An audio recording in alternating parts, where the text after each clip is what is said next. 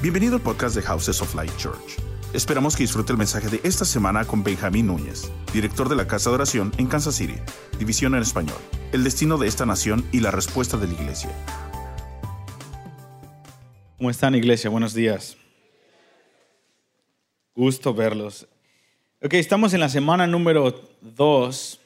En la primera semana, el enfoque que Dios le ha dado a Houses of Light es eh, María de Betania crecer en nuestra intimidad con Dios. Y si quieren escuchar un mensaje de eso, eh, en el primer servicio hablé de, de eso, eh, específicamente acerca del,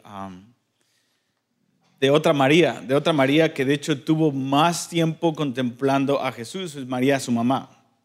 Y hablamos de la infancia de Jesús y del nacimiento de Jesús, aunque no es Navidad, y cómo los aspectos de Jesucristo podemos verlo en su gloria en el libro de Apocalipsis cuando hablamos de ver la gloria de Dios, muchas veces nos enfocamos en su gloria en el cielo. También nos podemos enfocar en su gloria en la cruz, la redención, su vida entre los apóstoles, su muerte, su ascensión. Pero esta mañana nos estábamos enfocando en los aspectos, el oro que está ahí escondido en el libro de Lucas acerca de su infancia y cómo los ángeles eh, clamaron por primera vez en la tierra. En toda la historia en el Antiguo Testamento, los hombres solamente podían vislumbrar por profecía o por una visión que Dios estaba siendo adorado por ángeles en el cielo, pero por primera vez en la historia, en Lucas capítulo 2, cuando se muestra el Señor a estos pastores que eran pobres y eran los más pobres de la sociedad, dice la Biblia que los ángeles estaban en la tierra adorando al Señor en el cielo. Y que como el Señor el Señor estuvo en enemistad, según eh, Génesis 6.3, estuvo en enemistad mucho tiempo con la humanidad desde la caída del hombre, pero por primera vez en miles de años el cielo podía estar tocando la tierra debido a que había un puente llamado Jesús y eres el niño en ese pesebre, pobre, con mucha oposición, con desconocido de toda la tierra, pero conocido en el cielo estaba siendo adorado. Y podemos encontrar muchas cosas en la vida de María y hacerle preguntas al Espíritu Santo de cómo fue, según lo que nos dice la Escritura, cómo fue tener al Dios de los ejércitos en vulnerabilidad, amamantándolo varias veces al día y teniéndolo ahí. Si alguien contempló al Cordero de Dios fue María. María. Y, eh, hay mucho que hablar de eso. Entonces, ese, ese, ese fue el mensaje de la mañana. Quiero saltarme la semana número 3. Quiero saltarme la semana número 3 y quiero continuar con algo que compartí con, con el staff de, de Enhope esta, el sábado en la mañana. Y em, quiero que, que, podamos hablar acerca de cuál es el destino, hacia dónde está eh, eh, caminando esta nación y cuál es la respuesta del, eh, que Dios requiere de nosotros y que requiere de Enhope y de Houses of Light requiere de la iglesia, pero estamos hablando específicamente, vengo de visita para hablarles a ustedes. Y preguntándole al Señor semanas antes, Dios me eh, este mensaje para, para ustedes. Y quiero empezar diciendo, hay un depósito de, de dos décadas del Señor en esta iglesia local. Y hay un depósito de una década en el cuarto de oración.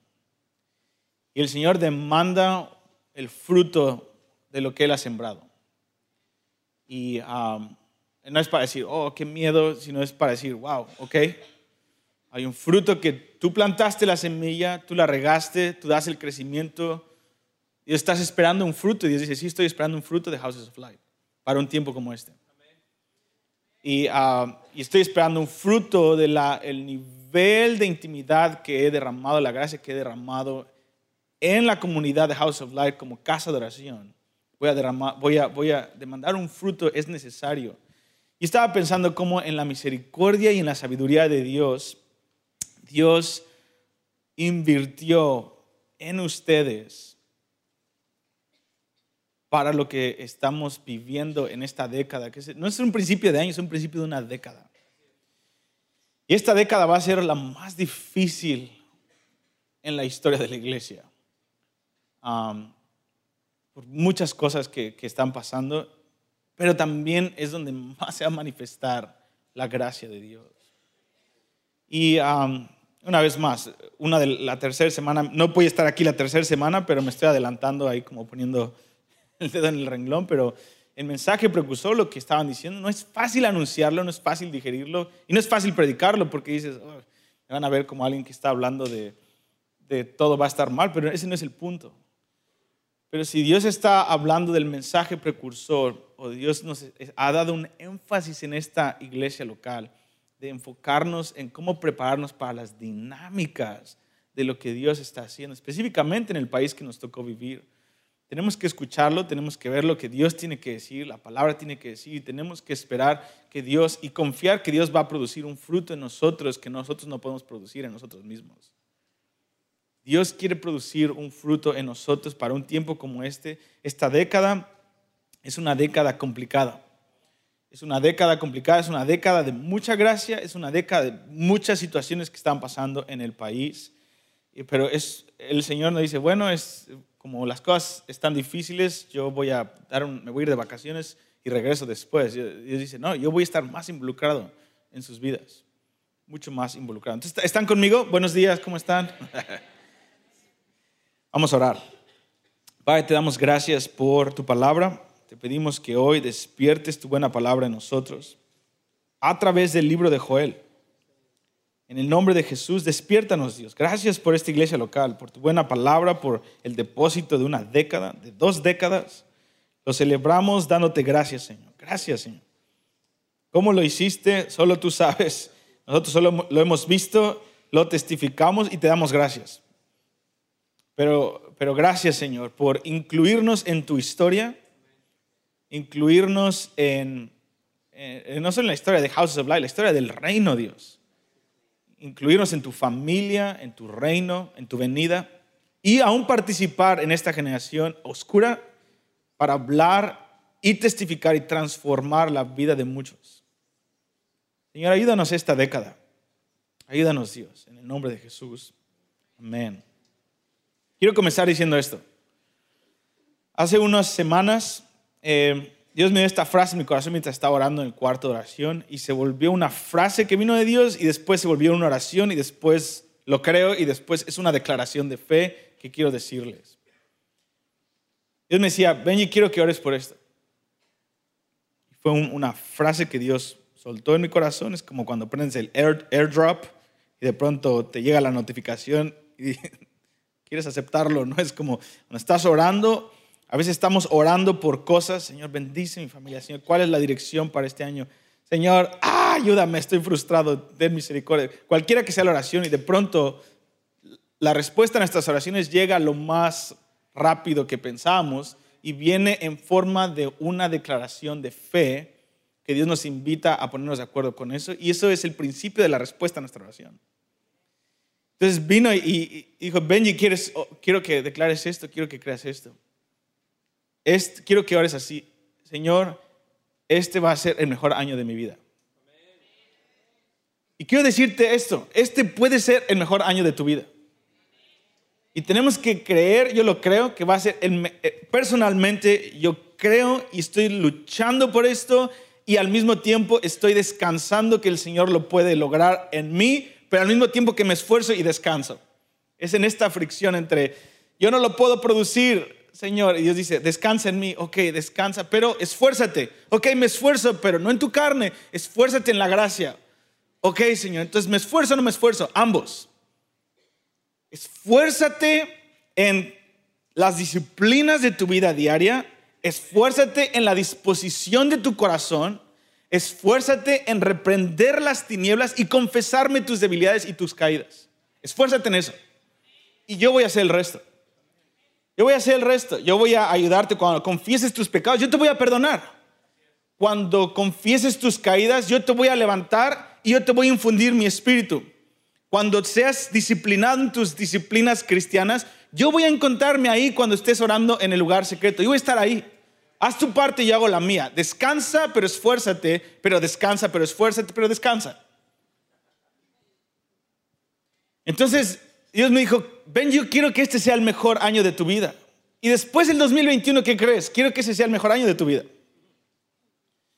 Y yo les, eh, eh, eh, yo me he dado cuenta que somos propensos como humanos y como cristianos a pensar y romantizar nuestro pasado con Dios como el mejor momento que vivimos con Dios. Oh, ese momento cuando me tocaste ahí, Señor, en el autobús, o cuando estaba en prisión, o cuando estaba en ese congreso, en ese encuentro, cuando me tocaste. Y romantizamos el pasado, lo cual es muy cierto y lo cual es muy precioso. Pero a veces vemos con desprecio, con frustración, con, ah, con una desilusión de Oh, si tan solo estuviera en ese tiempo. Oh, recuerdo cuando, bla, bla, bla, en el pasado. Y dice, no, este año 2020 quiero que el presente sea que estés seguro con la confianza de que estás viviendo el mejor momento de tu vida. No solamente por las circunstancias externas, sino porque te voy a dar una gracia para encontrarte conmigo, que vas a estar viviendo en la plenitud de lo que está disponible para ese día. Y es a lo que se refiere un versículo que Dios nos dio este principio de año como líderes en IHOP, fue Mateo capítulo 5. Mateo capítulo 5, versículo 4 y versículo 6, que dice, bienaventurados los que tienen hambre y sed de justicia, porque ellos serán saciados, bienaventurados los que lloran, porque ellos serán consolados. Y ser consolados quiere decir esto, o tener hambre y sed de justicia, Quiere decir esto, que cuando nos damos cuenta de la condición que está disponible para nosotros en el cielo y la condición en la que estamos hoy, esa brecha que hay entre lo que está disponible para nosotros y en donde estamos hoy, eso se llama, es lo que la Biblia llama una bendita, una bendición el llorar. El llorar por esa brecha, pero Dios no dice, oh, quiero que llores por llorar. Y dice, cuando lloras y clamas al ver lo que está disponible y ver dónde estás, yo cierro la brecha. Eres consolado, eres satisfecho. Y la clave aquí es esto, no es solamente este año pensar en este momento, Señor, oh, en algún momento sí vas a derramar tu espíritu en los últimos tiempos. Amén por los últimos tiempos, pero eso no, es lo que se refiere a Jesús específicamente en Mateo 5. Llorar por esa brecha de lo que está disponible y en donde estamos tiene que estar enfocado día a día en el hoy. Mañana oro por lo que Dios va a hacer mañana, por lo que Dios va a hacer en un año acá, las cosas que Dios quiere derramar en mi familia, pero ese no puede ser mi enfoque todos los días. Tengo que ver hoy. Hoy son las 11:30 de la mañana. Nos quedan algunas horas por vivir. Hoy tenemos que decirle al Señor, Señor, ¿qué es lo que está disponible para mí hoy? Quiero vivir, quiero ponerme al corriente hoy, lo que resta del día, en esa y que cierres la brecha para poder caminar en la plenitud de lo que me mandaste hacer hoy. Y si vamos día a día, vamos a hallar una fe y una fuerza que no estaba ahí cuando nos... Porque el diablo nos enfoca en el pasado, cosas que ya no podemos solucionar, o cosas que solíamos tener inalcanzables, o a veces nos enfocamos nosotros en los últimos tiempos nada más y en cosas que van a pasar meses y años que tienen que pasar. Y dice, enfócate en ambas, pero sobre todo, enfócate en, en el día a día. Entonces el Señor nos ha estado diciendo, me ha estado diciendo, Benji, hoy, hoy cómo puedes, cómo puedes alcanzar el máximo nivel de plenitud para este día. Entonces yo creo que el Señor quiere darnos el mejor año. Y, eh, Dios nos va a dar hambre, y Dios nos va a nos va a dar sed, va a haber, va a haber una gracia para ayunar este año. Eh, em, me encanta lo que ustedes están haciendo tres semanas eh, de, consagración como iglesia. En IHOP lo que vamos a hacer, vamos a hacer 40 días de, de ayuno y oración y vamos a tratar de quitar todas las distracciones esos 40 días para decirle, Señor, queremos quererte más. Anhelamos anhelarte más y despertar de, de esa situación. La Biblia nos dice que el conocimiento de Dios va a ser la estabilidad de nuestros tiempos. Y, Dios quiere, está derramando el conocimiento de Dios este año, pero ¿hacia dónde vamos? ¿Hacia dónde vamos en esta nación en los próximos 10 años? Eh, lo que te voy a decir no es ninguna, wow, ¿cómo sabes esto? Simplemente eh, yo creo que todos estamos conscientes de lo que está pasando en este país, de la polarización que hay, de la división que hay entre entre estados, entre derecha e izquierda, entre iglesia conservadora, no conservadora, entre géneros, entre todos entre sí, armas o no armas, inmigrantes, no inmigrantes. Cada tema se está polarizando a un nivel que jamás hemos visto en este país o este país jamás ha visto.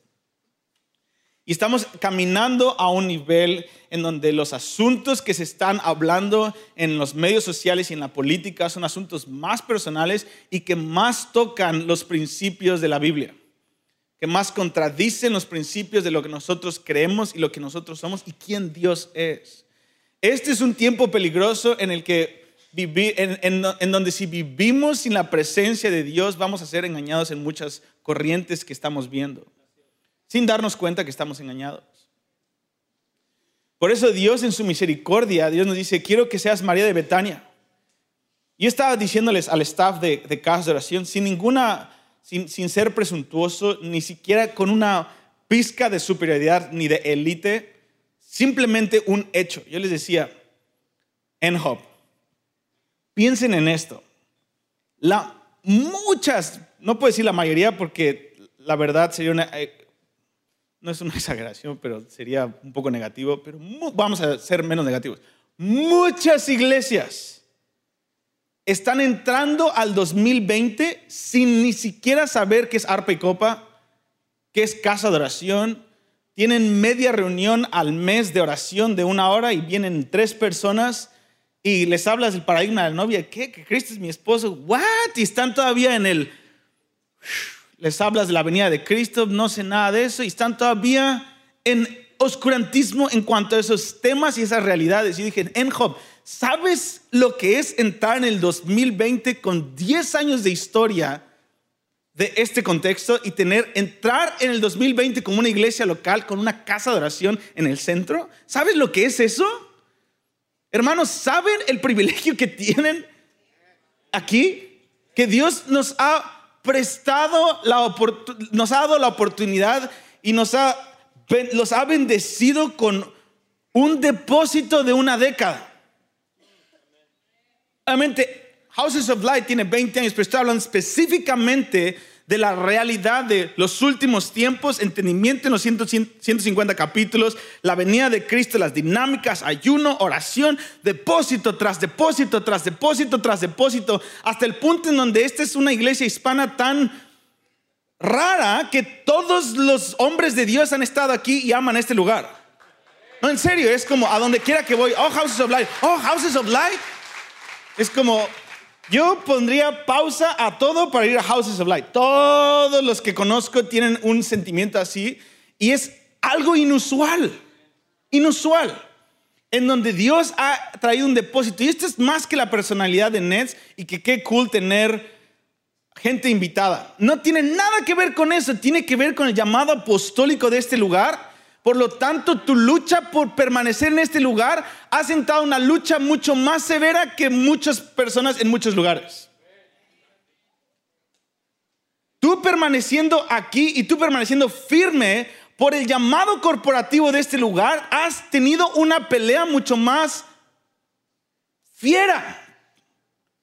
Porque hay un llamado apostólico en este lugar para que no tiene nada que ver con ser más cool, mi iglesia es más cool que la No tiene nada que ver, tiene que ver con lo que Dios quiso. Aceptarlo, aceptar la responsabilidad, agradecer el privilegio, pero agarrarnos los pantalones o la falda y continuar y decir, Señor, este es un año que, que detona muchas cosas. El 2020 va a detonar muchas cosas a nivel político, a nivel espiritual, a nivel guerra espiritual, a nivel Medio Oriente, a nivel últimos tiempos. Y tú estás en medio del ojo del huracán, en un estado que está volviéndose contrario a las leyes de Dios de una manera impresionante. Dios te pone ahí en el centro, en el centro de la pornografía mundial. Dios pone una iglesia con una casa de oración, con un depósito de 10 años, con una historia profética de 20 años y con un llamado apostólico, primeramente para apelar en los lugares celestiales en esta década. Dios no creó Houses of Light para ser otra iglesia más. Dios, Dios está llamándonos a apelar en los lugares celestiales. Por eso digo, qué difícil es ser una iglesia local entrando en esta década sin una cultura de oración. Y Dios dice, yo les di 10 años, altos y bajos, pero aquí estás caídas y no caídas, me cae gordo no me cae gordo, vengo no vengo, todas las cosas por las que pasamos, Dios dice, pero estás aquí, estás aquí aún. Y eso hace el, el, hecho de que hemos pasado tantas luchas para estar todavía firmes por la gracia de Dios, eso nos hace apreciar la persona que está a nuestro lado. Estamos entrando en un tiempo fuerte. Las elecciones van a determinar muchas cosas, muchas cosas en el espíritu. Y debido a que esta es la nación más fuerte del mundo, con la milicia o el, ejército más fuerte y más grande del mundo, de la historia, determina mucho el destino de muchas partes en el mundo y de muchas piezas del rompecabezas en dónde está la iglesia detrás de este país. Lo queramos o no. Y Estados Unidos no es la nación más importante, pero en este momento es un factor muy importante que determina muchas cosas. Y en el centro de todo, según Dios, es la iglesia. La iglesia determina y cambia la temperatura hacia dónde va la situación. Hay, algunos, hay algunas cosas que ya no hay vuelta atrás y tenemos que aceptar ese hecho. Hay cosas en donde California ya no va a dar vuelta atrás. Tenemos que aceptar eso, tenemos que verlo con ojos realistas y tenemos que clamar por la misericordia de Dios y preparar nuestros hogares para las cosas que vienen. Podemos hacer eso o podemos seguir nuestra vida normal pensando que todo va a estar bien y ser confrontados con la verdad de que eso no era la verdad. O podemos prepararnos para estar firmes con nuestras familias con muchas cicatrices, con muchas heridas, pero con la bandera de la gracia de Dios y con su espíritu, diciendo, es, no es con espada ni con ejército, es con su espíritu y estoy firme en este momento. No importa mi pasado, mi pasado en Cristo se vuelve una, un pretexto para glorificar su nombre y un emblema para poder ministrar a otros en las cosas que yo caí en los últimos 10 años. No se vuelve una descalificación, te califican tus errores en Cristo te califican para poder ministrar en esta era oscura que viene con mucha gente quebrantada. Vamos a necesitar ministrar desde nuestros quebrantos pasados, restaurados por Dios, para poder darle algo a esta generación. Estoy agradecido por la vida que Dios me ha dado, la, la familia que Dios me dio, pero la verdad hay muchas cosas que jóvenes están viviendo que yo la verdad nunca he vivido y no tengo tengo la autoridad para hablar a sus vidas, pero no tengo la, no tengo la experiencia como muchas personas que Dios ha restaurado para poder transformar la vida de ellos con experiencias pasadas. Entonces, nunca despreciemos nuestras cicatrices en Cristo, se vuelven un emblema de autoridad para glorificar su nombre para lo que viene. Joel capítulo 1, vamos a Joel capítulo 1.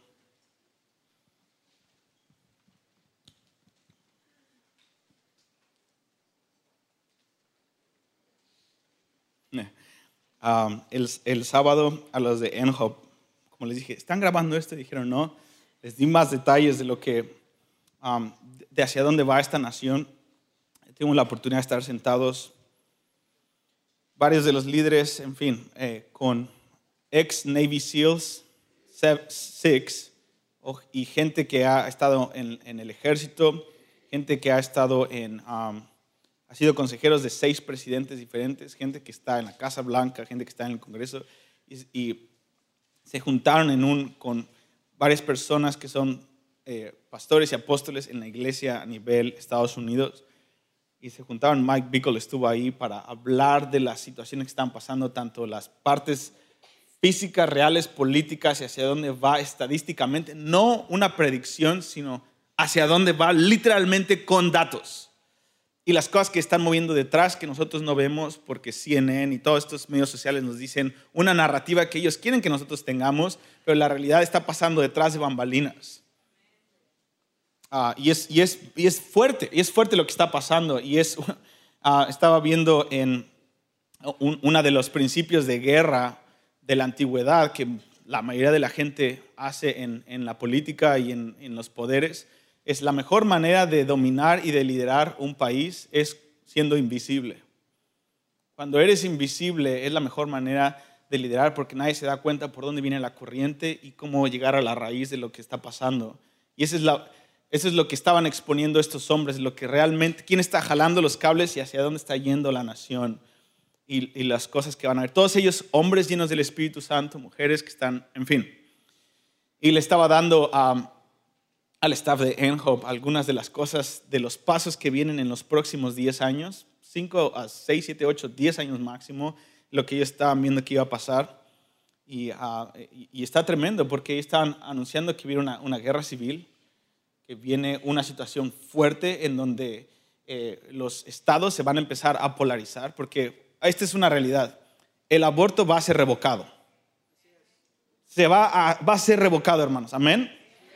Robbie versus Wade va a ser completamente revocado y no es, era una declaración de fe hace unos años, hoy es un hecho.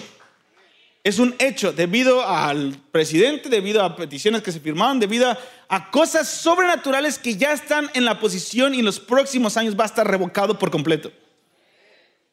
Buenas noticias frente a Dios y para muchos bebés que tienen que nacer, pero ahora cuando se vuelva a nivel federal los estados van a empezar a decidir y cada estado va a empezar a volverse mucho más de la izquierda, mucho más pro aborto, mucho más pro todas las cosas que son en contra de la Biblia. Y los conservadores se van a volver más conservadores, más armas, más todas esas cosas. Y va a empezar a haber una gran división entre estados y por lo tanto va a haber una gran, que ya está pasando, una gran migración de gente conservadora de estados no conservadores a estados conservadores. Y va a haber un movimiento muy tremendo y eso va a cambiar la economía. Y una vez que Trump se vaya, las fronteras se van a abrir y van a venir muchas, muchos problemas económicos que van a traer muchas situaciones. Y estaban, eran como una hora de cosas que, que, van que están pasando y que van a continuar pasando. Y finalmente decían, solamente un avivamiento nos puede salvar para lo que vamos. Eh, ¿Sí estás conmigo, hermano? Eh, estamos hablando de la, de la realidad. O puedo decirte, vamos, todo va a estar bien.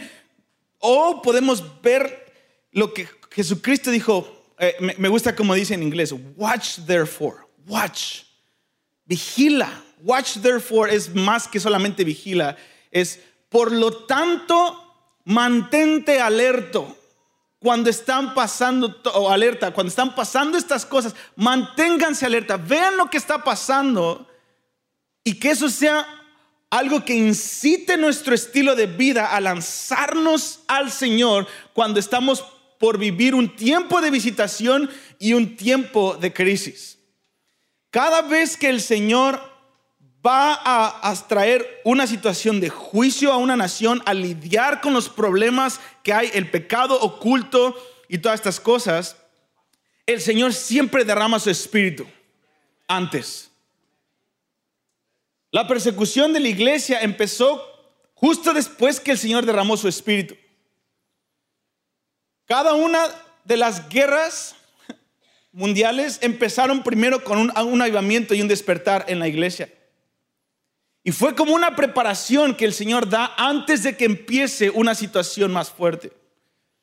Una vez más, no te quiero espantar, simplemente esa es la realidad que estamos viviendo y yo estoy pensando en mi hija. Yo estoy pensando en mis hijos e hijas futuros y los hijos e hijas que están por nacer o los que están chiquitos todavía. Estoy pensando, esa es, esa es la preparación que tenemos que tener para lo que viene. Y por lo tanto, encontrarnos con el Señor es lo más clave que necesitamos tener. Una vez más, volviendo al tema de hoy. Dios tiene un depósito en Houses of Light. Dios nos está permitiendo estar en comunidad buscando al Señor. Y es, es tremendo porque eh, desgraciadamente muchos de ustedes, muchos de nosotros en Kansas City no vamos a escuchar o no van a escuchar. Muchos van a escuchar, pero no van a escuchar. Muchos van a escuchar entendiendo, pero no lo van a hacer. Muchos se van a emocionar, pero después de dos, tres días van a seguir normal. Muchos van a escuchar, va a crecer la semilla, va a tener un crecimiento rápido, pero las, riquezas de este mundo y los quehaceres de la vida van a ahogar la semilla. Solamente un cuarto de la población de lo que Jesucristo está hablando es la que cae en buena semilla. Y de esa cuarta parte, solamente una tercera parte da un fruto al ciento por uno. Dios solamente sabe quién, pero si tú estás escuchando hoy, déjame decirte, hermano, sé de los que caen en buena tierra. Sé una buena tierra. Esto va a determinar nuestra vida, nuestro futuro, va a determinar hacia dónde van eh, nuestras familias. En fin, Joel capítulo 1. Joel empieza este capítulo. El libro de Joel es una generación antes, unos años antes, antes de que viniera una invasión de Babilonia a Israel debido al pecado que ellos habían cometido. Dios dijo por medio del profeta Jeremías, dijo, hey, eh, em, yo, voy a, yo voy a tener que traer a Nabucodonosor para, para despertar a la nación y yo, voy a tener que disciplinar esta nación. Voy a tener que disciplinar a Israel porque los sacerdotes se han corrompido. Los que suponían que tenían que guardar mis atrios. Fíjate, Ezequiel, y, y le muestra a Ezequiel, junto con Jeremías, pero le muestra a Ezequiel, mira, ves a mis sumos sacerdotes y Ezequiel puede ver que ellos están ministrando incienso frente al Señor. Estaban en la casa de oración. Dice, increíble, ¿verdad? Sí, wow, ok, déjame mostrarte lo que pasa tres horas después en el lugar secreto con ellos porque yo lo veo todo. Dice, y, los, y ve cómo la vida secreta de los sacerdotes, después de que ministraban a Dios, iban a otros cuartos diferentes, cambiaban sus vestimentas y empezaban a presentar un tipo de incienso diferente a la diosa de la fertilidad o a la diosa de la naturaleza y diferentes dioses. Ellos se han corrompido. Y esta es la realidad que ha estado frente a mí. Por lo tanto, necesito traer una disciplina a esta nación, voy a tener que usar a Nabucodonosor, voy a tener que traer un disturbio, porque no porque los quiero destruir, yo, yo quiero que estos sacerdotes sean fieles a mí, yo quiero ganarme sus afectos. Y traté por muchas formas, ahora necesito traer un disturbio para que se despierten. De la misma forma, cuando nosotros pensamos en Estados Unidos, y si queremos ser ciegos, podemos decir la la land, todo está bien. Pero tú y yo hemos visto lo que está pasando, la manera en la que ayer me decía el Señor, la manera en la que tratan a Trump es como te van a tratar a ti de aquí a 10 años. Simplemente Trump está poniéndose los pantalones y hablando cosas de las cuales tú deberías estar hablando públicamente, pero como es el, uno de los pocos que está hablando públicamente y es el, es el blanco más fácil de tirarle los bazucazos, todos están... Pero una vez que Trump se quite del poder y ya no tenga ninguna eh, preeminencia en los medios sociales, lo que sea, ¿A dónde crees que va a estar el blanco? Va a ser a los que tengamos un testimonio de Jesús. La manera en la injusta que, que el espíritu de este mundo está tratando al presidente Trump sin justificarlo. No es, créanme, no soy pro Trump. Soy pro Jesús y pro reino. Pero simplemente viendo como un hombre está parándose a favor de la iglesia, parándose a favor de Israel, parándose a favor de la vida en el vientre, parándose a favor de las fronteras, parándose y digo, digo, no sé cómo sea su vida secreta, pero él está diciendo cosas que nosotros deberíamos estar diciendo hace años. Y él es el único que no, no le importa su reputación, tiene unos pantalones y él dice las cosas y ya. Y los falsos que levantan, aún de manera legal, están enjuiciándolo ilegalmente, saltándose todos los procesos, acusándolo día y noche.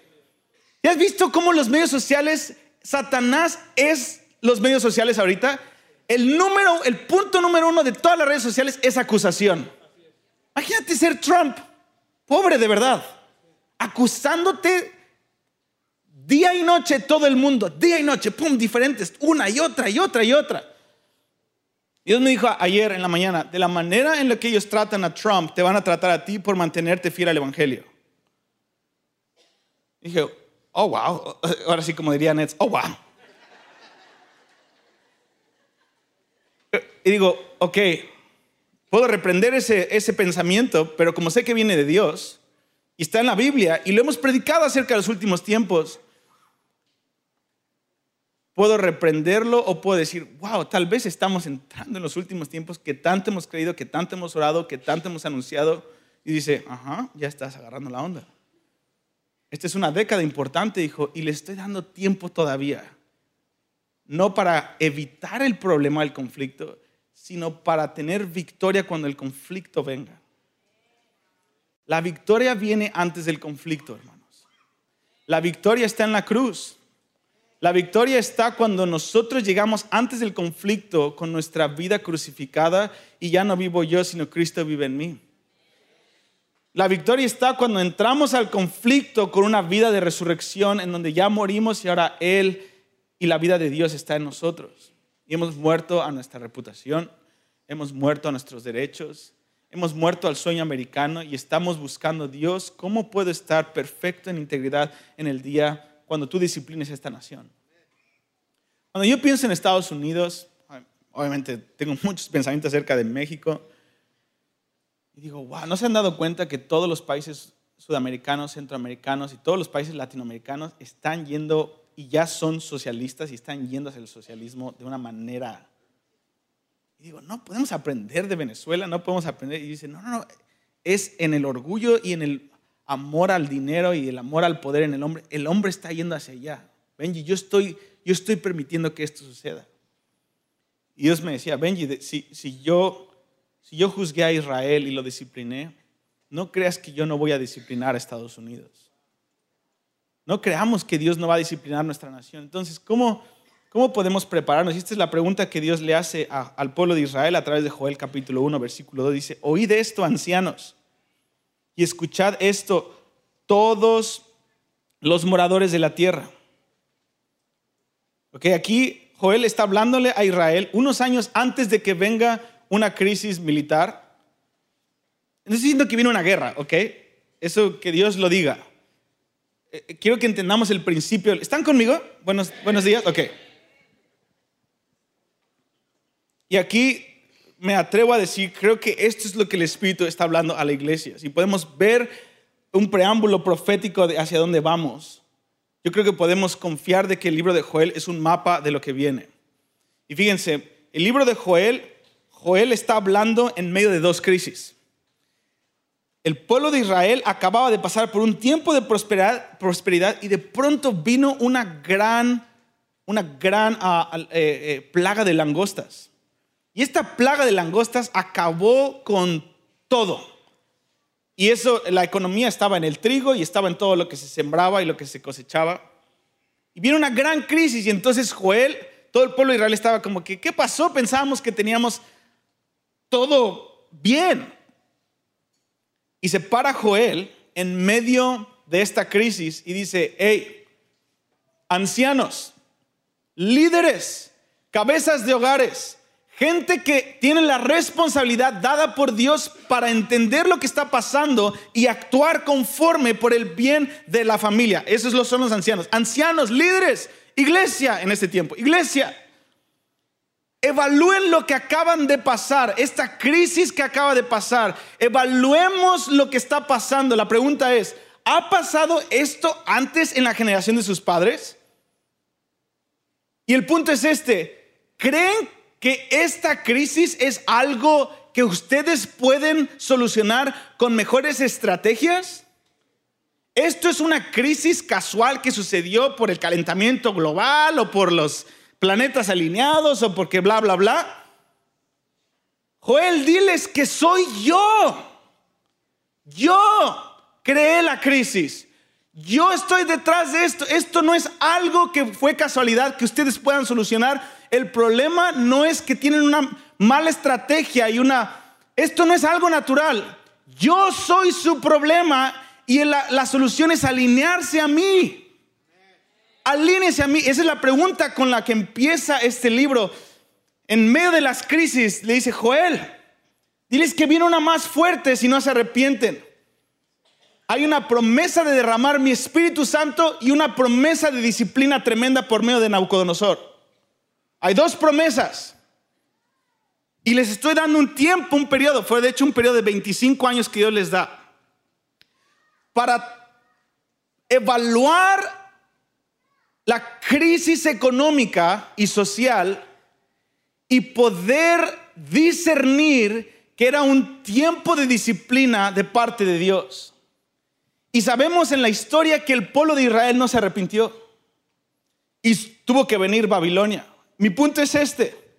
California, que es, y Estados Unidos, estamos en medio de esta crisis aunque ahorita parecemos que Trump ha mejorado la economía, lo cual es cierto, y tal vez la va a mejorar más, quién sabe. Pero ahorita la economía está más fuerte que en los últimos 100 años. Impresionante la economía. Aunque digan lo que digan, Estados Unidos ahorita está en una economía impresionante. Y Dios no está diciendo, hey, no piensen que porque la economía está bien, o no piensen que esta crisis, o que este principio de lo que está pasando es algo casual. Yo estoy detrás de esto y yo estoy por disciplinarlos otra vez a menos de que se vuelvan a mí. Y fíjense lo que dice en Joel capítulo 1, versículo 8. Esta es la respuesta que Dios requería de la generación de Joel, específicamente de los sacerdotes. Eso fue en el Antiguo Testamento. Ahora los sacerdotes somos toda la iglesia de Cristo y este es el tipo de respuesta que Dios quiere para de nosotros. Voy a hablar ahorita del pasado, fíjense. Y ahora tú como joven vestía de silicio por el marido de su juventud. Eh, desapareció de la casa de Jehová la ofrenda de la elevación. Los sacerdotes ministros de Jehová están de duelo. Él le dice, Joel, volvamos al pasado. Joel, la respuesta, en medio de, este, de esta pausa entre una crisis y la otra, la respuesta que yo requiero de mis sacerdotes es de que lloren por, no por lo que voy a hacer, sino por el pecado en el que están, por la separación que tienen conmigo. ¿Qué tan mal está la situación, Señor? Y Dios le responde, versículo 8. Está tan mal que el nivel de duelo que necesitan tener es como si una virgen, una mujer, una se va a casar y se comprometió con su esposo y fueron, estuvieron comprometidos por un año, como en la tradición judía. Eran novios, decidieron desposarse y el desposorio duraba un año y después consumaban el matrimonio al tener relaciones y casarse. Dice, la tragedia que está pasando a nivel del corazón es como si en el día del desposorio, en el día después de un año de estar desposados, la novia entra al cuarto con su futuro o presente esposo y antes de consumar el matrimonio, su esposo se muere y queda viuda. Es la peor tragedia que podía pasar. Ese dolor de esa virgen que estaba desposada, que el amor de su vida se murió antes de consumar el matrimonio frente a ella, ese es el nivel de dolor que tiene que haber y el nivel de alerta que tiene que haber en los sacerdotes por, lo que, por la condición en la que están. Ahora, volvamos a nosotros. Houses of Light amigo y hermana, que vamos a seguir nuestra vida, vamos a ver el partido de los jefes, los Chiefs, lo que quieras, vamos Chiefs, que vamos a continuar con nuestra vida normal. Tú dices, ¿de qué está hablando Benji? Come on, what are you talking about? Hermanos, este es un tiempo en donde la sabiduría de lo que Dios hizo en el tiempo de Joel nos tiene que tocar. Nos tiene que tocar. No muchos van a responder. No me importa si me tiras de a loco o no, la verdad no me interesa. Yo siento de parte de Dios anunciarte, viene una crisis mayor. La crisis moral va a aumentar. Muchas cosas van a empezar un tornado en contra de la iglesia que va a venir a tocar la puerta de nuestras casas. Dios va a disciplinar esta nación, pero Dios va a derramar su espíritu también. Dios va a derramar su espíritu. Y algo que hemos estado hablando mi esposa y yo, nuestro staff, eh, literalmente estas últimas tres semanas es cómo podemos, cómo podemos empezar a juntarnos más para empezar a vulnerabilizar nuestras vidas, exponer las partes escondidas y empezar a fluir en el espíritu profético para crear una comunidad fuerte que no tiene roces entre sí y que estamos unidos para lo que Dios está por hacer. Dios va a derramar su Espíritu Santo sobre toda carne, pero Dios lo que requiere en este tiempo, mientras estamos, fíjense, 21 días de consagración, consagración quiere decir que nosotros ponemos pausa a nuestra agenda y decimos, Señor, vivimos para ti. Y vivimos para ti tiene varias implicaciones. Consagración quiere decir vivimos para ti, pero tiene varias implicaciones. Vivir para Dios quiere decir que no solamente frenamos nuestra agenda, sino que ponemos pausa a nuestros pensamientos, a nuestros sueños y a muchas cosas para escuchar lo que Él desea hacer. Tiempo de consagración es el único tiempo en donde Dios derrama su espíritu y en donde Dios nos da sabiduría para vivir lo que viene. Y eso es lo que termina diciendo Joel capítulo 2. Por lo tanto, consagra a la congregación, dice Joel. Por lo que viene, conságrense. Hagan una asamblea solemne. Júntense. Júntense. Traigan a los que maman. Oh, esto no es para los niños. No, esto es consagren a los niños también. Profeticen sobre ellos. Tráiganlos en esta cultura de alerta, pero de esperanza, porque yo voy a derramar mi Espíritu Santo en medio de lo que yo voy a traer en disciplina. Fíjense, me encanta que Joel dice en capítulo 1 y 2, dice, no dice, ay, no espanten a los niños con eso, mándenos a que sigan bla, bla, bla, bla, bla. Esto es como un, esto es un tema interesante, medio mórbido para que hablen de la política. este no es un tema de política para hablar de Trump y después de esto, mientras estamos comiendo, después hablemos de la, nuestra posición política. Ese no es el punto. Dios está, me encanta que Dios dice, quiero que traigan a los bebés, aún a los que maman porque Él está diciendo, esto los va a afectar a ellos. inyectenles por el Espíritu la respuesta espiritual de los ancianos se inyecta espiritualmente aún en los niños, aunque ellos no lo entiendan, se inyecta, hay un depósito en la próxima generación cuando nosotros como adultos traemos a nuestros niños a la congregación en un tiempo de consagración. Y Dios lo está haciendo. Te sorprenderías de los miles y miles de congregaciones que están ayunando en este mes. Hay un despertar en la iglesia en todo el mundo impresionante. Ahí me llegan cientos y cientos de emails acerca de, la escuela online que tenemos, de muchas y muchas congregaciones que están diciendo, este enero vamos a ayunar 40 días. 21 días de ayuno. Ya estamos buscando al Señor. No tienes idea de la unión que hay. Y hay algo, hay algo que Dios está despertando porque los que tienen oídos para oír están preparándose y consagrándose. Él, se requiere esta consagración, es un tiempo serio, es un tiempo serio y es un tiempo muy sobrio, de mucha sobriedad. Yo de hecho me estaba arrepintiendo con el Señor diciendo, Señor, en los últimos dos años he perdido mi intensidad y pasión por estas cosas. Y se los confieso. En los últimos dos años eh, eh, entró como un cierto espíritu de estupor en mi vida y una cierta, como decir, ah, bueno, ah, como hablar de estas cosas desde mi cabeza, pero vivir sin urgencia. Y Dios ha restaurado algo mientras me arrepentí al principio de este año de volver a tener esa urgencia, decir, no, Señor, no, no, no, no, no, aquí estoy, Señor, lo creo. No puedo vivir pensando que era que eso era cuando tenía 20 años. No, Dios es ahora. Es ahora Dios. Y Dios quiere restaurar, es lo que vamos a orar en esta tarde para terminar. Dios quiere restaurar esa urgencia y esa pasión en ustedes. Una pasión donde estamos, no, no, no, esto es serio. No estoy alarmado nada más con miedo, no estoy alarmado con un amarillismo y diciendo, ay, ¿qué va a pasar? No, estoy alarmado con una respuesta. Si, si, si, has escuchado el sonido de guerra y has escuchado la trompeta de parte de Dios, si has escuchado que Dios va a tratar con esta nación, la única respuesta es, me entrego en consagración. Aquí estoy, Señor. Me entrego al que está orquestando todo esto. No, me, no le tengo miedo al diablo, no reprendo cosas, me entrego a, las, a la fuente de la crisis. Porque si la fuente de nuestra crisis y la fuente o la razón de nuestra disciplina es mi falta de comunión contigo, me entrego a ti, Dios, y todo va a estar bien. Jóvenes, jóvenes, Dios nos ha dado un encargo en cada generación, mientras somos jóvenes, que somos una ventana de 20 años en nuestra vida, la Biblia nos dice que nosotros tenemos que liderar con nuestra fuerza. Nuestra pasión le pertenece al Señor. Cuando tenga 50 años, tal vez ya no tenga esa misma fuerza, a menos de que sea Nets. Y, Dios me haya dado una batería de litio recargable que nunca se descarga.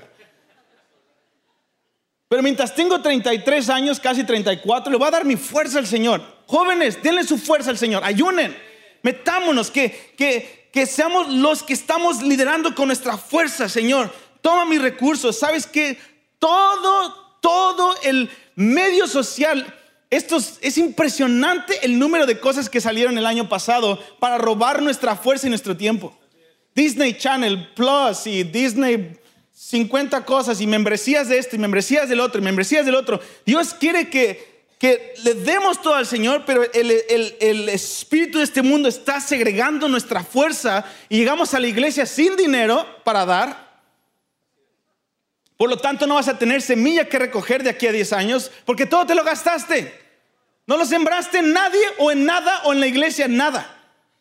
Vamos a llegar cuando tengamos 40 años sin dinero en Dios, sin historia secreta en nuestras finanzas, completamente distraídos con 40 horas a la semana de entretenimiento y sin entendimiento. De aquí a 20, 30, 40 años, Nets ya no va a estar aquí.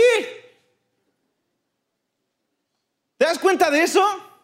Quiero que viva hasta los 150, pero realísticamente viene otra generación. Y si lo único que nos queda somos nosotros, en nuestro entretenimiento, cuando ellos en sus 20 y en sus 30 lo único que tenían era la palabra y confrontarse a las tinieblas. Y, y, lo único que queda somos nosotros en el estado en el que estamos. Yo digo, Dios, ayúdanos. No, en serio. Digo, Dios, ayúdanos. Ayúdanos, Dios. Jóvenes, tenemos una responsabilidad y una invitación de Dios de ser radicales y darle todo al Señor en este momento. Completamente, sin pedirle disculpas a nadie. Y lanzarnos, lanzarnos, decir, creer por cosas, lanzarnos por cosas. No puede ser que las personas de más de 50 años sean las más arriesgadas con más fe para creer cosas y promesas de Dios. Los jóvenes es para ver visiones, soñar sueños de Dios. ¿Cuál es el sueño más loco que has pensado en Dios? Dios puede transformar. ¿Alguna vez has pensado, ¿por qué no Dios me usa? Si estabas atado a la pornografía, tal vez Dios quiere usar ese pasado joven para que te vuelvas el intercesor de 100 artistas pornográficos que sean salvos este año. O que Dios utilice tus finanzas para empezar a sembrar en los pobres que están plagando California y llevarles la comida en vez de más membresías para más entretenimiento, para más comodidad, para un mejor carro, para un mejor, para un mejor, para un mejor. No queremos llegar a los 40 años sin nada, sin nadie a quien disipulamos, sin ninguna historia con Dios. Yo quiero llegar a los 40 años con una historia rica en Dios.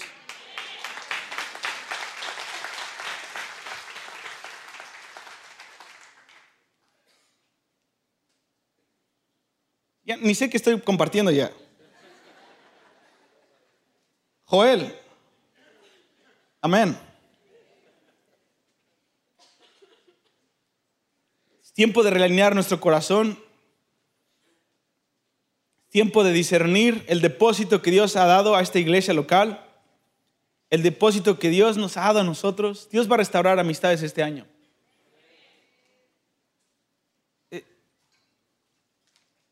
Sí. Y siento, siento esto de parte de Dios. Ah,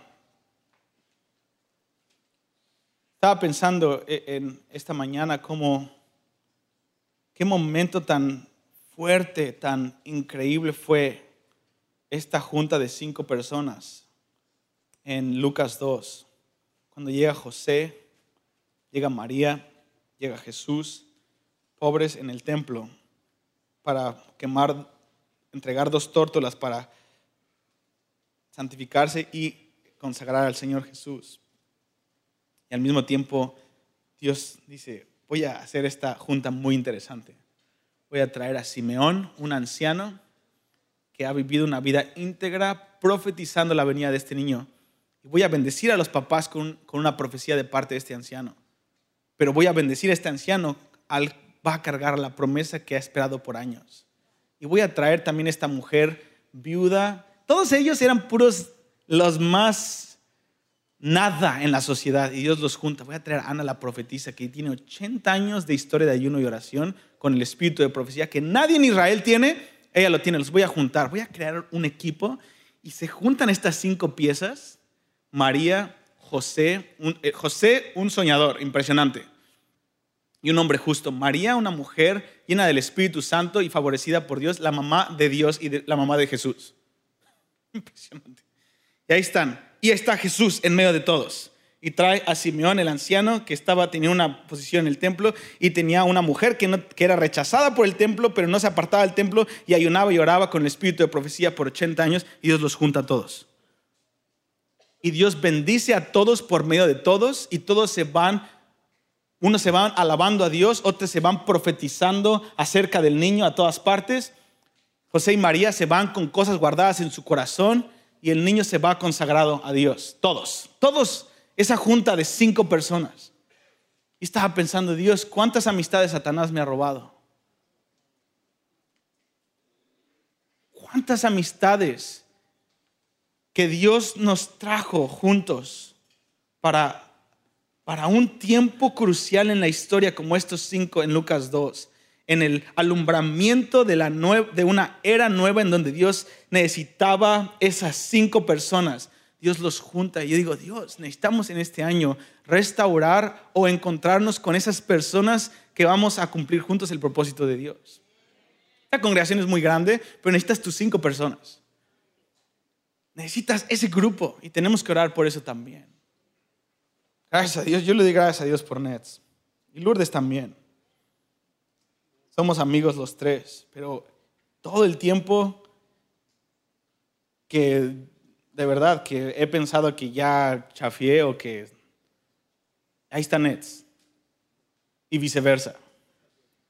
Y podemos hablar y, es una amistad que tiene risas, que tiene aventuras, pero Dios es el centro de todo. Es una amistad normal porque en la carne no tendríamos muchas cosas a fin. 50 años de diferencia.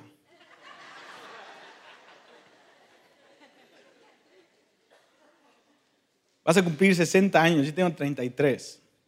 No, no es, raro. Es raro. Simeón, una viuda, eh, Simeón, una viuda, Ana la profetiza, un matrimonio que estaba en un escándalo y un niño ahí, afuera del templo, porque María no se podía acercar al templo porque todavía estaba impura, según la ley. Y ahí se encuentran afuera del templo donde todo el ritual está, y todos los fariseos que están todos sacados de onda por lo que está pasando y están alejados de Dios, afuera del templo Dios está la reunión del cielo ahí con cinco personas inusuales. Yo creo Houses of Light tienes que encontrar a la persona que está a un lado tuyo, no literalmente ahorita, pero puede ser que sí. Pero cada vez que nos reunimos es una oportunidad para encontrar ese oro que Dios nos va a dar y que necesitamos para los años que vienen.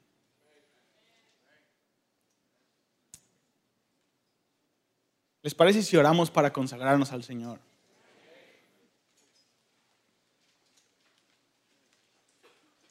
La verdad, en fin.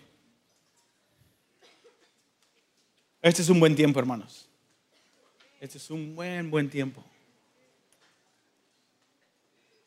Pero viene un tiempo muy, muy difícil. Muy, muy difícil. Y Dios en su misericordia nos está despertando. Dios, gracias por 10 años de un depósito. Gracias por 20 años en un depósito en esta congregación. Todas las amistades, gente que ha venido y ha ido, gente que ha sido lanzada, que ha sido enviada de este lugar. Gracias Dios. Tu, tu, historia continúa Dios. Gracias por un lugar como este. Hoy nos acercamos a ti en este día, creo es 12 o 14. En este día 12 y, te decimos gracias Dios, aquí estamos. Nos consagramos al decirte, sí Señor, aquí estamos Dios. Ayúdanos en nuestra debilidad. En medio, en esta pausa, en este tiempo de recesión que nos estás dando. Señor, nos estás comprando tiempo, en este tiempo que nos estás comprando en esta nación pedimos que nos ayudes a consagrarnos. Padre, gracias por Donald Trump. Gracias por, por ayudarnos y usar a este hombre para muchas cosas. Y comprarnos un poco de tiempo. Y salvar la vida de millones de niños abortados. Ahora, Señor, tomamos nuestro lugar este año. Somos la iglesia. No es, no es la responsabilidad de un líder político, es la iglesia. Señor, tomamos nuestra posición este principio de década de responsabilidad, de autoridad. Señor, aquí estamos. Restituye nuestro sacerdocio, Dios. Muchos de ustedes van a volver a compartirle a gente que muchos de nosotros estamos activos en el evangelismo y X o Y razón no importa. Este es un nuevo año. Dios, reactívanos. Reactívanos para predicar tu palabra a diestra y a siniestra. Tiempo y fuera de tiempo, Dios. Dios, pedimos un despertar en este lugar, en este momento, Dios. No nada más mañana, no solamente lo que hiciste ayer, hoy, Dios. Lloramos frente a ti en nuestro corazón. Bienaventurados sabiendo que hoy nos puedes ayudar a cerrar la brecha. Lo que hoy está disponible para nosotros, lo queremos hoy, Señor. Hoy, Señor. Derrama tu espíritu, Señor. Derrama tu espíritu, Señor. Te pedimos una impartición de tu espíritu en esta mañana. En el nombre de Cristo Jesús. Gracias, Dios. Gracias, Dios. Amén y amén.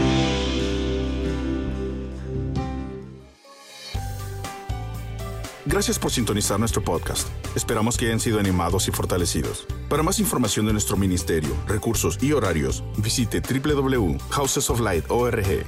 Muchas gracias y que Dios los bendiga.